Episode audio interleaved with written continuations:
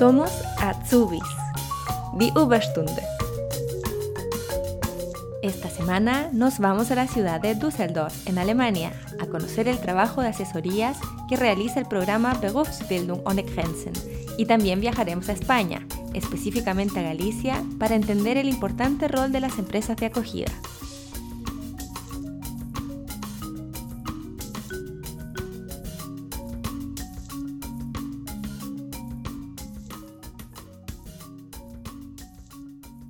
Me llamo Rebecca Hof, eh, trabajo en la Cámara de Artesanía en eh, Düsseldorf, en Alemania, eh, como asesora de, de la red Berufsbildung ohne Grenzen, formación profesional sin fronteras, quizás eso se puede traducir así. Sí, es una red nacional en Alemania. Y bueno, como asesora yo apoyo a jóvenes eh, aprendices, eh, jóvenes trabajadores eh, que quieren hacer unas prácticas en el extranjero. Rebeca, primero quisiera preguntarte si nos puedes contar un poquito sobre esta red nacional que existe. O sea, ¿qué es el programa Berufsausbildung ohne Grenzen? Berufsbildung ohne Grenzen es una red, bueno, como ya había dicho, es una red nacional en Alemania. Está una red financiado por, tengo, tengo que verlo, el Ministerio Federal de la Economía y la Protección del Clima en Alemania. Eh, sí, son asesores, eh, asesores y asesoras en diferentes cámaras de artesanía, pero también cámaras de, la industria y el comercio. Y bueno, eh, sí, somos em, aproximadamente creo que unos 60 personas en toda Alemania pero no estamos em, ubicados en todos, todas las cámaras. Hay algunas cámaras que participan al programa y otros que no. Eso depende un poco de la región, de la decisión de cada una de las, de las cámaras, de hecho, sí. Rebeca, ¿nos puedes contar un poquito qué es la Cámara de Artesanía acá en Alemania? Porque es la primera vez que tengo la posibilidad de estar con alguien que trabaje en una de las, de las cámaras de artesanía. Sí, es justo. Normalmente creo que en el extranjero sí que existen las cámaras, pero normalmente son las cámaras de, bueno, la industria, de comercio, etcétera. Sí. Cámara de artesanía, eh, eso, bueno, es básicamente lo mismo, diría, pero somos eh, los representantes de las empresas de, bueno, de artesanía en ciertos, ciertas regiones eh, en Alemania. Bueno, representamos esas empresas, sus intereses, etcétera. También em, depende de los departamentos. Yo, por ejemplo, trabajo en el departamento de la educación, eh, de la formación. Y bueno, así ahí hay em, compañeros de trabajo que, por ejemplo, si hay un problema en, durante la formación entre los aprendices y los em, los propietarios, ellos ayudan a mediar entre, entre los dos y para llegar a un acuerdo, no sé qué. Y también eh, nos ocupamos de los exámenes, por ejemplo, em, ayudamos a las empresas si hay un problema legal, todo eso. ¿Ustedes también regulan las Ausbildung acá en Alemania o no tienen nada que ver con eso? Eso sí, eso también con varias, bueno, no solo son las cámaras de artesanía, son otros eh, participantes en este proceso, pero sí, la Cámara de Artesanía también como representante de los artesanos, eh, también formamos parte de este proceso. Algo muy interesante acá en Alemania que yo veo que la artesanía también es algo mucho más global, porque siempre se piensa en artesanía que claramente tiene su origen en algo manual, pero aquí, por ejemplo, el área de la construcción también está dentro de la artesanía. Sí, Sí, la separación entre la artesanía y la industria y el comercio no siempre es muy, muy claro, quizás de, de, del afuera. Em, por ejemplo, lo que es un poco complicado porque no es, no es el mismo sistema en otros países. Eh, por ejemplo, pasteleros, eh, panaderos forman parte del, de la artesanía. Eh, los que preparan, eh, ahora no me acuerdo del nombre, eh, Koch. Eh, ah, cocineros o cocineras. cocinero, gracias. ellos forman parte de la Cámara de Comercio y Industria. Entonces uno se, se piensa que, bueno, trabajamos todos con, comestibles, pero no, el uno forma parte de, de la artesanía y el otro de comercio. Ah, qué interesante. Es un dato también importante para la gente que anda buscando Ausbildung o asesoría para que vea también a cuál de las cámaras debería acudir.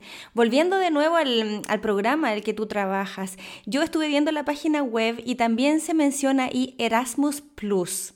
o Erasmus más. Nosotros siempre asociamos la gente que conocemos el programa Erasmus a los intercambios de personas que hacen estudios universitarios. ¿Cuál es la diferencia aquí? Bueno, de hecho no hay diferencia. Eh, Erasmus Plus es Erasmus, u Erasmus es Erasmus Plus.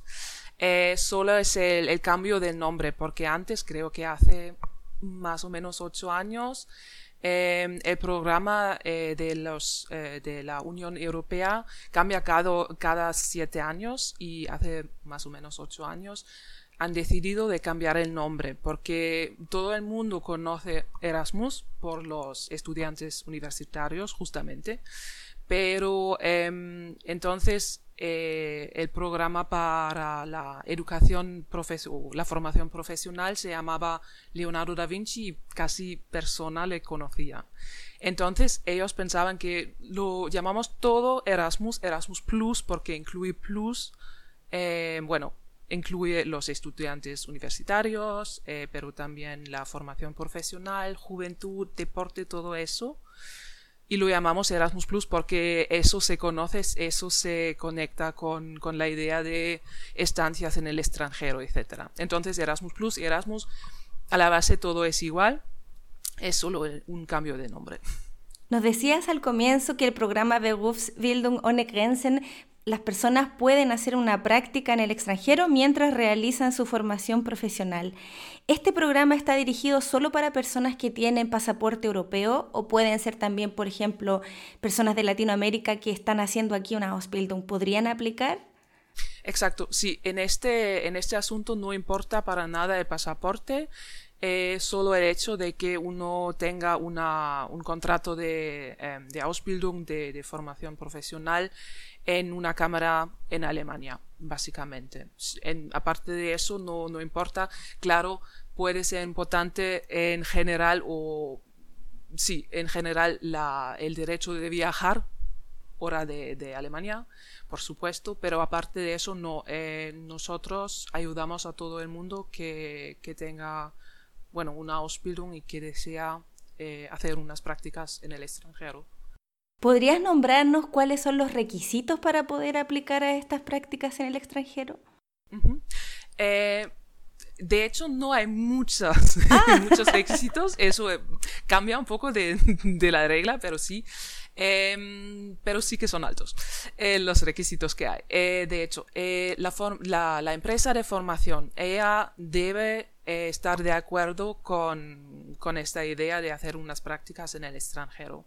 Eso es obligatorio. Si la empresa de formación no esté de acuerdo, bueno, lamentablemente no se puede hacer esas prácticas en el extranjero. Eh, también la escuela de formación debe ser de acuerdo, pero normalmente no hay problema con ellos. Ellos normalmente son cool con esta idea o si no, eh, siempre hay esta opción de hacer las, em, las prácticas en, la en el periodo de, de las vacaciones, por ejemplo. Así no se pierde todo el horario, todo lo que, lo que se aprende en, en, en la escuela. Em, pero sí, esos son, de hecho, más o menos los dos requisitos que hay. Los dos tienen que estar de acuerdo. Eh, aparte de eso, vale, eh, esas cosas de uno debe de ser apto o tener confianza de vivir solo o sola, quizás, de, de poner una cultura que no se conoce, eh, hablar con manos y piernas, porque normalmente no siempre se conoce el, el idioma del, del país de donde se van, etc. Pero lo, de lo, que se refiere a, las, a los requisitos legales es sinceramente solo esto de, em, del acuerdo de los dos partidos. ¿Con qué países hay ya eh, acuerdos para que las personas puedan ir a hacer la práctica? ¿Tienen ustedes países definidos ya, por ejemplo, decir, en Europa pueden ir solamente a Italia o a España? O si una persona dice, a mí me gustaría ir a Japón, por ejemplo, o a algún país de África, ¿se puede? Sí, sí, en teoría sí. En teoría se puede hacer eh, la estancia por, en todo el mundo, de hecho. Prácticamente se tiene siempre que pensar que eh, se necesitan quizás visados o hay otros em, requisitos que, que, no tenemos, que no podemos cumplir nosotros. Por ejemplo, eh, un, un, ejemplo clásico es, son los Estados Unidos, donde para recibir el visado se necesitan ciertos conocimientos, eh, que yo sepa cinco años de, de, experiencia profesional en este campo donde, donde se puede donde se quiera hacer las prácticas. Eh, dentro de la Unión Europea es mucho más fácil porque tenemos esa idea de viajar libremente. Em, entonces sí, y también la idea de poder hacer las prácticas en todo el mundo o afuera de, los, em, de la Unión Europea se hace hace un par de años que, lo han introducido, pero mm, aún no tenemos muchos, mucha experiencia con, con, esta idea. Yo, personalmente. Quizás unos de mis eh, compañeros de, donde, eh, en el red de Berufsbildung ohne Grenzen, sí. Eh, yo personalmente es más, tengo muchos em, contactos en, Francia, en España también, en los países del norte. Bueno, sí. O sea que para empezar de alguna forma sería quizás más fácil poder encontrar la práctica partiendo acá en Europa. Sí, absolutamente. Sí. Rebeca, ¿cuánto duran estas prácticas profesionales? ¿Tienen una duración mínima y máxima o depende del permiso que dé la empresa y la escuela? un poco, sí. Em, Vale, eso también depende del programa de financiación. Em, lo más grande, Erasmus Plus, por ejemplo, exige eh, un mínimo de dos semanas de estancia. El máximo legal son, es un, a ver, un cuarto del tiempo que tarda la formación en total. Normalmente son nueve meses. Eso nunca nunca, nunca, nunca he visto eso. El máximo normalmente, sí, son dos semanas, tres semanas, quizás seis semanas si el jefe o la jefa son sinceramente ok con, con la idea de, de, dejar partir el joven o la joven. Em, pero sí, tres, cuatro semanas, eso diría que es la regla. ¿Y en qué momento se pueden hacer las prácticas? Por, por, lo general, las Ausbildung del área de artesanía duran tres a tres años y medio. ¿Se puede hacer desde el primer año esta práctica o hay una fecha estimada que ustedes indican que es mejor? Eh, sí, se puede hacer ya en el primer año, pero no lo recomendamos porque, eh, como ya había dicho, normalmente no se, no se habla o no se conoce el idioma donde, en el país extranjero. Eh, puede ocurrir, pero por si acaso em, siempre es mejor saber conocer ya su, su trabajo, sus, no sé, cómo trabajar en, en, su, en su profesión. Eso ayuda mucho para poder comunicar sin comunicar. Em, normalmente siempre recomendamos de hacer estancia en el extranjero eh, después del examen de intermedio, creo que se llama. Sí, el Zwischenprüfung. Exacto. Eh, entonces, en el segundo, el último año de, de la Ausbildung. ¿Este programa tiene algún costo? O sea, la persona que quiere ir a hacer la práctica tiene que pagar algo o existen, por ejemplo, ayudas o becas? Mm, sí, eh, el ayuda que damos nosotros de, la red de Berufsbildung und Grenzen, eso es completamente gratis em, y, independiente porque no pertenecemos o no somos liados a ningún programa, pero sí el hecho de hacer unas prácticas en el extranjero sí que...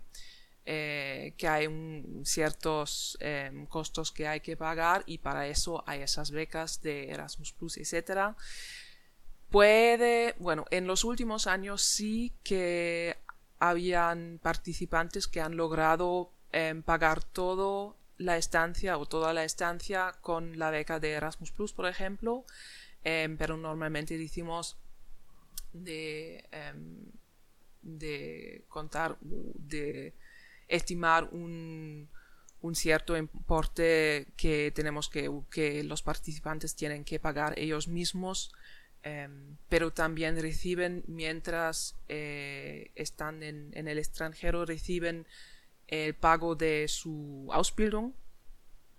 Sí, eso queda.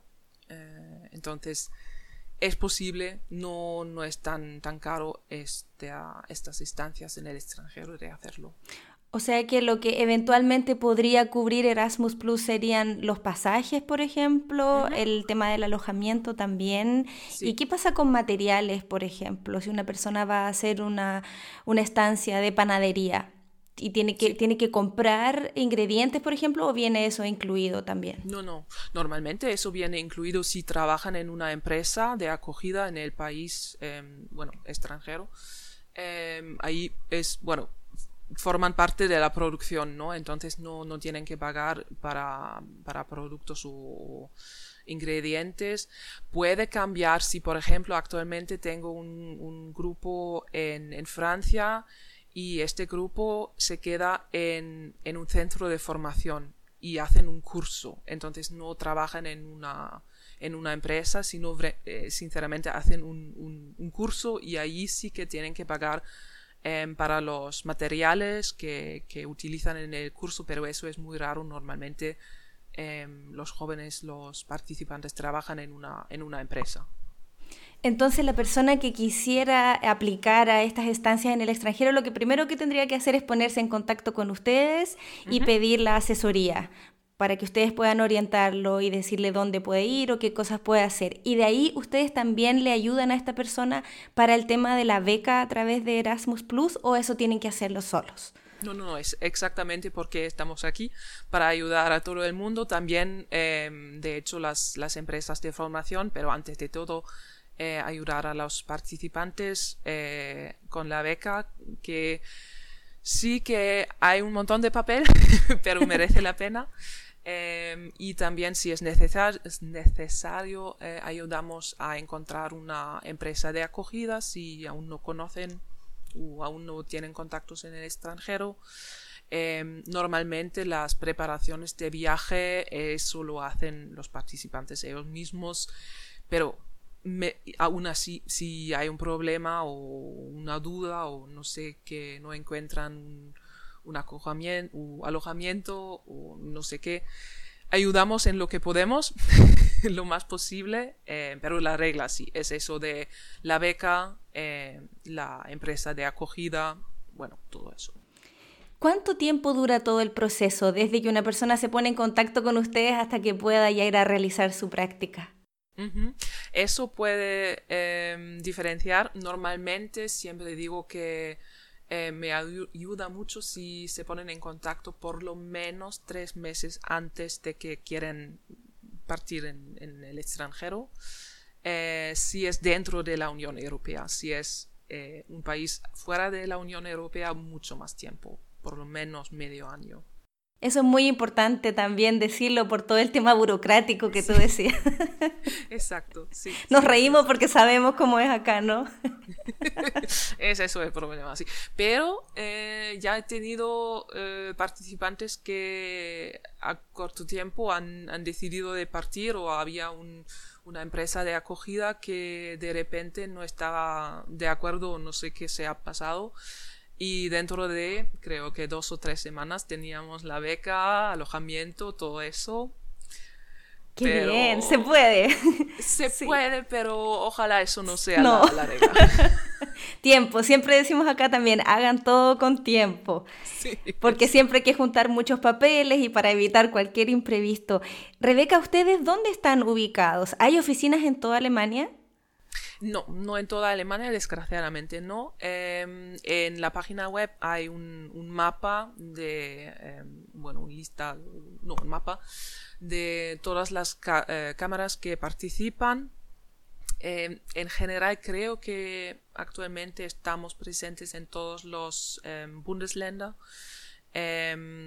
pero si no hay un contacto eh, cerca de la persona que busca ayuda, Eh, tenemos dos centros, dos centrales em, de la red de Berufsbildung ohne Grenzen, una a Berlín y otra eh, en Düsseldorf, justamente, eh, que se puede contactar siempre para que ellos, em, bueno, vean quién de nosotros de, de la red puede ayudar, aunque no sea justamente al lado, quizás, de la persona que busca ayuda.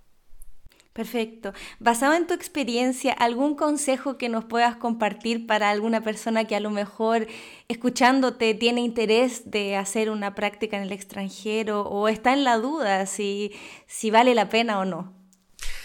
Eh, de lo que me dicen los participantes, siempre vale la pena.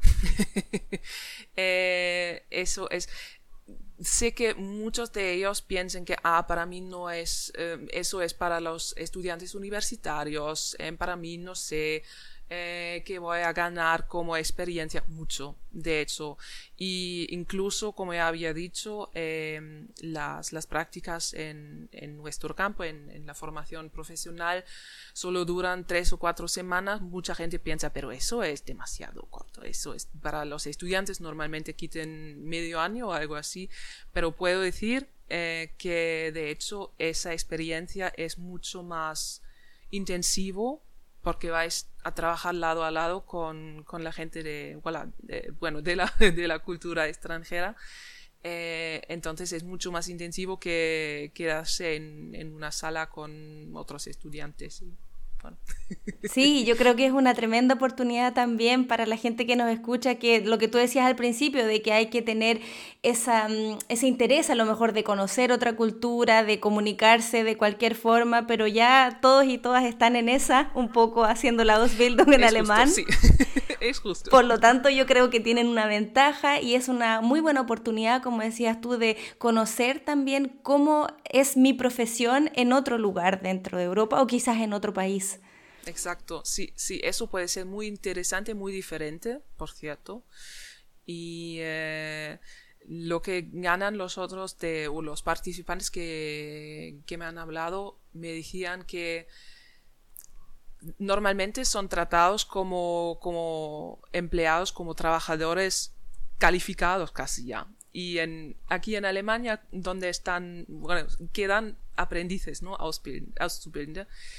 Y entonces es un poco también un cambio de, no quiero decir un cambio de respeto, pero un cambio de comportamiento quizás. Sí, perspectiva también, quizás también pueden reforzar lo que ya saben. Yo creo que tiene muchas ventajas y también me parece muy bien que estas oportunidades de intercambio también se abran para gente que están haciendo formaciones profesionales. Absolutamente, sí. Rebeca, para terminar ya, ¿ustedes tienen redes sociales, algún sitio web donde puedan ponerse en contacto con ustedes? Eh, sí, tenemos eh, cuentas en, Instagram, en Facebook. Eh, lo más fácil es siempre de ponerse en contacto con nosotras a través de, de la página web de Berufsbildung ohne Grenzen. Eh, correo electrónico para mí, porque no siempre estoy en, en, la oficina y con el correo electrónico es más fácil contactarme. Muy bien, como siempre voy a dejar entonces en la descripción del episodio tu correo electrónico y todos los links que acabas de nombrar. Yo quisiera nuevamente darte las gracias también por tomarte el tiempo de querer compartir el trabajo que haces y brindar esta información yo creo tan valiosa para nuestra audiencia. Muchísimas gracias. Chao. Ahora nos vamos a Galicia a escuchar la segunda parte de este episodio. Mi nombre es Ina, Ina Blisse, con apellido también, es a lo mejor importante, ¿no? Forma parte de mi ser. Um, bueno, eh, yo Mm, yo pienso que es mejor que empiece un poco, eh, un poco mi trayectoria, eh, porque yo soy, de hecho, soy alemana, mm, se escucha por el acento eh, seguramente, y resido desde 2005 en la comunidad autónoma de Galicia, es en el noroeste de España. Mucha gente no lo conoce en la comunidad, pero es, es una comunidad muy interesante. Em, es como un land en Alemania, eh, algo parecido. Y um, como he dicho, ya estoy casi como una gallega más aquí. y um, bueno, para, para, que, para que el oyente entienda un poco mi, mi labor aquí en, en Galicia, eh, os explico que en 2013 fue un año muy clave en mi vida profesional, porque fue en este año eh, cuando he decidido hacer una formación profesional más en mi vida, o sea que me he decidido en formarme de manera profesional eh, en un centro de formación em, que se llama EFA a Cancela, eh, como panadera, pastelera y repostera y esta formación duró dos años, fueron dos años muy intensos de mi vida, inolvidables, em, muy, muy, muy buenos, de verdad, eh, hasta tan buenos que aún sigo em, trabajando con este centro de forma libre como freelancer. Um, imparto cursos en pastelería alemana, por ejemplo. Después explico un poquito más la relación estrecha con este centro. Y em, en 2015 terminé la, esta formación profesional y em, casi enseguida em, eh, empecé con la creación de mi propio proyecto. Eh, cuyo vínculo es en un principio el sector, o fue el sector de, de panadería, pastelería con Alemania y la oferta de cursos eh, intensivos en Galicia para profesionales alemanes. A partir de ahí partió mi vía eh, con un desvío divino, digo casi, dirección Erasmus ¿vale? Um, porque en, en, en, 2017, después de que he conocido a Rebecca Hof, que es una Mobilitätsberaterin de la Cámara de Artesanía de Düsseldorf, nos hemos conocido a través de las, eh, de las de las redes eh, sociales. En cuando ella eh, conocí mi proyecto Intensiv eh, Back Seminar en Spanien. A través de esa conexión y una llamada crucial de un panadero, un maestro panadero alemán, que me llamó un día porque él también se conoció mi proyecto a través de las redes y me preguntaba si yo ofrezco también estancias de prácticas laborales para aprendices eh, de Alemania en la zona donde yo resido, o sea, Vigo y alrededores. Y dije, no, de momento no, pero bueno, me surgió como una, un impulso eh, y con la relación que ya tenido, he tenido con Rebecca Hof, em, hemos creado un coproyecto eh, en conjunto con la eh, Cámara de Artesanía de Schwaben, o sea, dos diferentes eh, regiones de Alemania, uno es casi Bavaria, otro es Nordrhein-Westfalen. Muy bonito esta, esa, esa conexión y este proyecto nació también con la creación de mi propia empresa que se llama Vida Bliss Mobility en el año 2017. Muchas gracias por contarnos un poco también de tu vida y cómo llegaste igual también a España y a levantar este proyecto y convertirte también en partner de este programa. Hace unos días conversamos específicamente con Rebeca Hoff eh, y ella nos contaba un poco de qué se trata todo el proceso estando acá en Alemania. Entonces, para ti, ¿qué significa la teoría y en la práctica es ser parte de este programa? Yo em, trabajo, no es para corregir esa palabra trabajo es, eh, yo lo veo como más como una vocación. Lo que estoy haciendo es un proceso vocativo, vocacional, no sé, vocacional, eso, sí. Em, y entonces em, yo soy como un partner eh, libre, o sea que em, con la introducción de de mi proyecto, mis ideas, eh, conjuntamente a, con Rebecca Hof, en, ya de esa, de esa vía entré también en, el, en la red de Berufsbildung ohne Grenzen.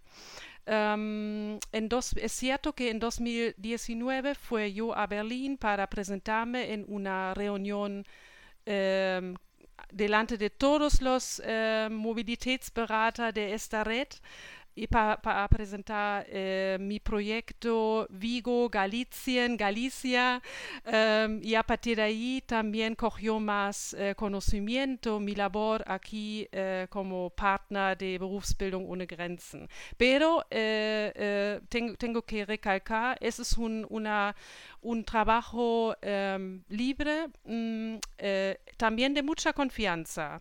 Eso también es cierto. Sí, es muy bonito al final. Muy bonito, me gusta mucho. Cuéntanos un poco quiénes son las y los jóvenes que llegan a Galicia a hacer estas estancias o prácticas contigo.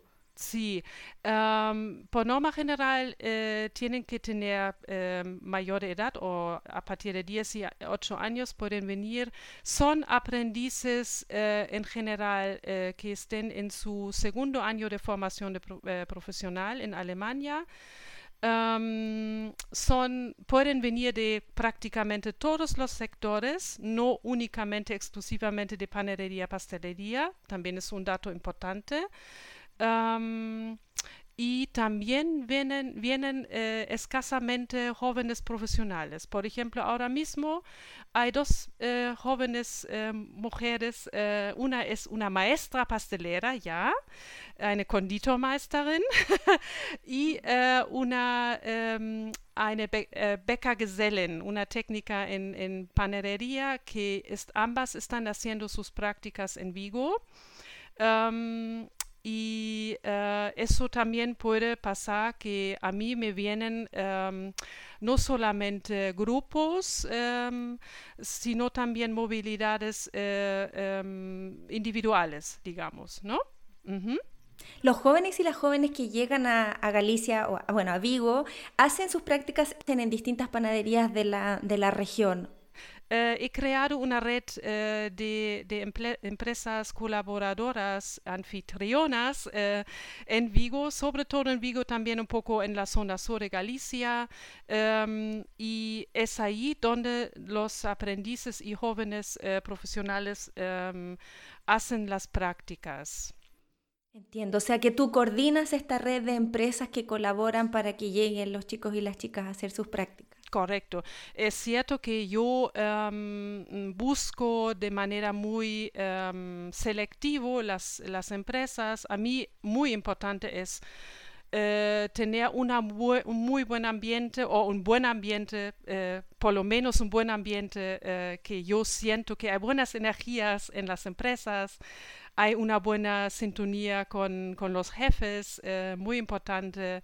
Uh, y también es cierto que uh, las uh, empresas que colaboran en Vigo, que también llevan ese espíritu um, espíritu ab abierto, digamos, ¿no? Para, para ese tipo, para este proyecto que es tan maravilloso, ¿no? Sí, ¿podrías describirnos cómo es la, la, experiencia de una persona que va a realizar una práctica allá en Vigo? Un poco más o menos cuando llegan, cómo se organizan, cómo son los horarios de trabajo, qué es lo que aprenden, etcétera. Sí, correcto. Bueno, um, como mi, mi uh, vocación consiste en un paquete uh, to, casi todo inclusivo, casi todo inclusivo, uh, empieza después, que, por, después que hemos eh, eh, después que me han informado que está quién, quién, quién va, va a venir y todos estos eh, pre preparativos, digamos, ¿no? Em, el, la estancia empieza con la recogida de, los distintos aeropuertos que, que, tenemos aquí en la zona. personalmente por mí, por mi parte, o sea que yo estoy ahí siempre pendiente con mi eh, uh, mi, mi, carta de bienvenida, ¿no? Mis Bien, sí, un cartelito. sí, sí, su cartelito, eso. y es, y, oh, te digo, siempre es un momento muy, muy especial, muy especial, cuando finalmente veo los, los, eh, los chicos o, o, si viene alguien eh, eh, solo o sola, no pasa nada. Siempre es un momento de, de, eh, de una, un, una un poco de tensión, pero tensión positiva, digo yo, ¿no? ¿no? y después, um, eh, en, de, de, forma ante, antemano, también organizo eh, la, los alojamientos, eh, hacemos tran, eh, los transferes, eh, o si vienen a Porto, que es en el norte de Portugal, los grupos por, por, norma general llegan allí y algunos llegan también a Santiago de Compostela, en Galicia. Em, depende, ¿no? el transfer también está organizado, los alojamientos también están organizados por mi parte. Y después eh, lo que sí ofrezco siempre es un día orientativo antes que empiezan a trabajar. Eh, o sea que nos reunimos, desayunamos juntos, que es importantísimo para nosotros alemanes, un desayuno. y eh, empezamos a conocernos un poco, es muy bonito esa, ese momento. Y después ya es, por ejemplo, si hablamos ahora de grupos, em, voy a introducir a cada aprendiz en su empresa colaboradora, o sea que hacemos un tour por Vigo en este caso concreto mm, y todos van a conocer todo. Eh, no solamente los, las, eh, las, empresas, sino también parte que es la ciudad, también es importante. Si hay tiempo suficiente, ofrezco también un tour turístico, eh, dependiendo cuando vienen los chicos. Si llegan el sábado, el domingo, organizo un tour turístico porque a mí me parece importantísimo que saben dónde, dónde van a estar haciendo prácticas, porque Vigo y Galicia eh, em, lo puedes caracterizar con muchísimas palabras eh, muy emotivas y, yo por lo menos uno de mis objetivos es que los, eh, los aprendices eh, cuando vuelvan a Alemania eh, regresan con esa un poco de la, de la pizca de la idiosincrasia gallega, ¿no? Sí, de la cultura también. eso, es, eso es una parte importantísima también de la estancia, muy importante, muy importante. y, y, para los grupos de los panaderos pasteleros, ofrezco también siempre un día de un curso em, orientativo eh, en la panadería, eh, pastelería gallega. Um, ese curso imparto yo, um, no yo solo, ojo, eh, imparto en mi centro profesional como exalumna donde, donde estuve eh, conjuntamente con eh, una de las profes de allí y esto es una cosa también, una, una sesión, un curso muy, muy bonito porque hacemos un, una, un teamwork um, entre los eh, gallegos, aprendices gallegos y los alemanes que, em, que, que justo han llegado. Y, y, y, eso es, yo creo que para comenzar una estancia así, um, ya, ya pueden um, tener una una idea cómo va a ser trabajar después eh, a posteriori en las empresas. Y, bueno, es, es una experiencia muy, muy, muy bonita, de verdad, sí. Los chicos que hacen las estancias allá se incorporan como eh, una parte productiva más de las panaderías o del lugar en donde vayan a trabajar, ¿cierto? Entonces tienen que cumplir los horarios que cumple la gente allá en España, tienen que hacer las mismas tareas o tienen tareas distintas. No, em, es cierto que em, seguramente en los eh, primeros... Eh, dos días, digamos, empiezan un poco a conocer eh, la empresa y, igual es, cierto que la, barrera de la del idioma es también un, una cierta, un obstáculo, hay que decírselo muy claro. Y por eso aplaudo siempre mucho cuando, eh, a pesar de esto, saben que ahí van a hablar en, en, español, inglés muy raras veces. Aquí en España el inglés es, es un, es, ya, casi no existe.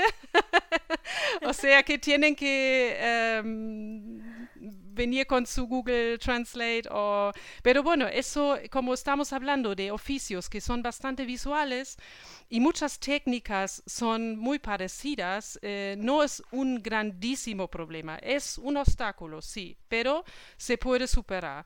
Y eh, a partir del tercer día seguramente ya empiezan a trabajar igual como sus compañeros eh, gallegos ahí en las, em, en las, empresas, sí, sí, mismo horario, em, ya. ¿Has recibido, Ina, personas de Latinoamérica que estén estudiando acá en Alemania y vayan a hacer prácticas allá? Sí, em, efectivamente me han llegado em, dos chicas eh, ya. Em, una chica el año pasado de Colombia. Y este año llega, llegó una chica de Ecuador que igual también está haciendo su formación eh, de, pastelera en, Alemania muy interesante porque si me acuerdo bien, la, la, segunda que vino al principio de este año jamás está, eh, ha estado en España, solamente cuando estaba volando eh, a casa, a, Ecuador, haciendo traslado en Barajas, Madrid-Barajas. todo, para todo el mundo es odioso y mucha gente piensa que los madrileños son, son, es, son, todo España es Madrid, ¿no? Y no es así hasta que las dos chicas también dijeron, madre mía, qué, qué amables son aquí los gallegos. Ay, qué bien, qué buena experiencia. Ay, qué bueno. Sí, sí, sí. Muy bien, de verdad. Ambas eh, creo que lo han pasado muy, muy bien aquí. Muy bien, muy bien. Ina, tú decías hace un ratito que iba casi todo incluido. ¿Qué cosas son las que no están incluidas dentro del programa? ¿Las personas tienen que pagarse ellos mismos su alojamiento o la comida, por ejemplo? Mira, eh, la beca eh, está diseñado para eh, que cubra incluso también el coste del alojamiento, o sea, el alquiler para tres o cuatro semanas, ¿no? Em, y eh, lo que sí eh, es cierto que la comida, las eh, actividades fuera de las prácticas, sean algunos trips turísticos o, compras o lo que sea, ahí sí es cierto que los aprendices tienen que llevar un dinero extra.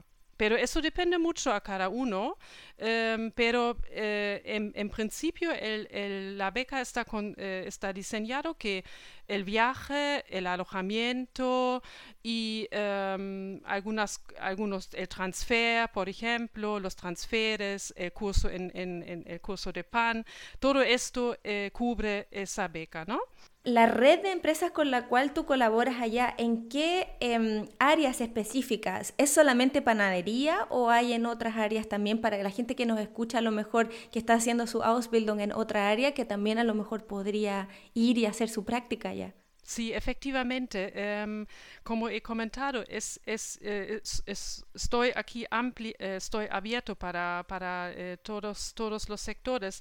En cuando me llega una solicitud por parte de alguna cámara de, artesanía o comercio en Alemania, em, que no sea panadería, pastelería, yo busco enseguida, hago búsqueda, me conecto con empresas ah, de, aquí de la zona. Aquí ha estado un mecatrónico de coches, eh, hay, varios, em, un conjunto de, profesiones eh, muy interesantes. Eh, es cierto que mi enfoque es un poco en panadería, pastelería y restauración, gastronomía también, pero eso no, no quita que aquí cada uno sea bienvenido. Qué bien, eso también es un muy buen dato saber que si hay gente que está en otras áreas y tiene interés en estas prácticas, que puede igualmente hacer la consulta y que están totalmente, yo veo tanto tú como la gente acá en Alemania abiertos de facilitar todo este proceso para que puedan llegar al país donde, donde quieren hacer su estancia. Ina, eh, otra cosa que quería preguntarte es, ¿por qué recomendarías tú a una SUBI que haga una estancia fuera de Alemania? Oh, sí, eso es una muy buena pregunta. Eh, em, principalmente, yo creo que es, eh, es, el argumento principal, es que eh, saliendo de su, su, zona de confort ya es un, es un, un, gran logro, ¿no? Em, después de, de, estando aquí, uh, siempre digo, um, cuando veo los chicos que cuando llegan a los uh, diversos aeropuertos y les recojo, veo caras un poco asustadas, nerviosas, y después, después de tres semanas, en, en casi todos los casos hay una eh, un cambio eh, tremendo y eso quiere decir, para mí es, la, es, es más visible, ¿no? Que, que estas estancias eh, son muy, muy positivo para para en muchos ámbitos, en muchos ámbitos. Evidentemente, claro, el, primer eh, ámbito sería el ámbito profesional, pero a nivel personal también es muy, muy bueno y por eso lo recomiendo mucho esto. También por, propia experiencia mía en, mi eh, trayectoria profesional anterior, eh, sé que esto te abre ya, te cambia un poco la personalidad. Em, bueno, tú, tú puedes incluso crecer ¿sabes? Eso es fantástico, fenomenal. Y vuelven con, con mucho más eh, motivación a Alemania.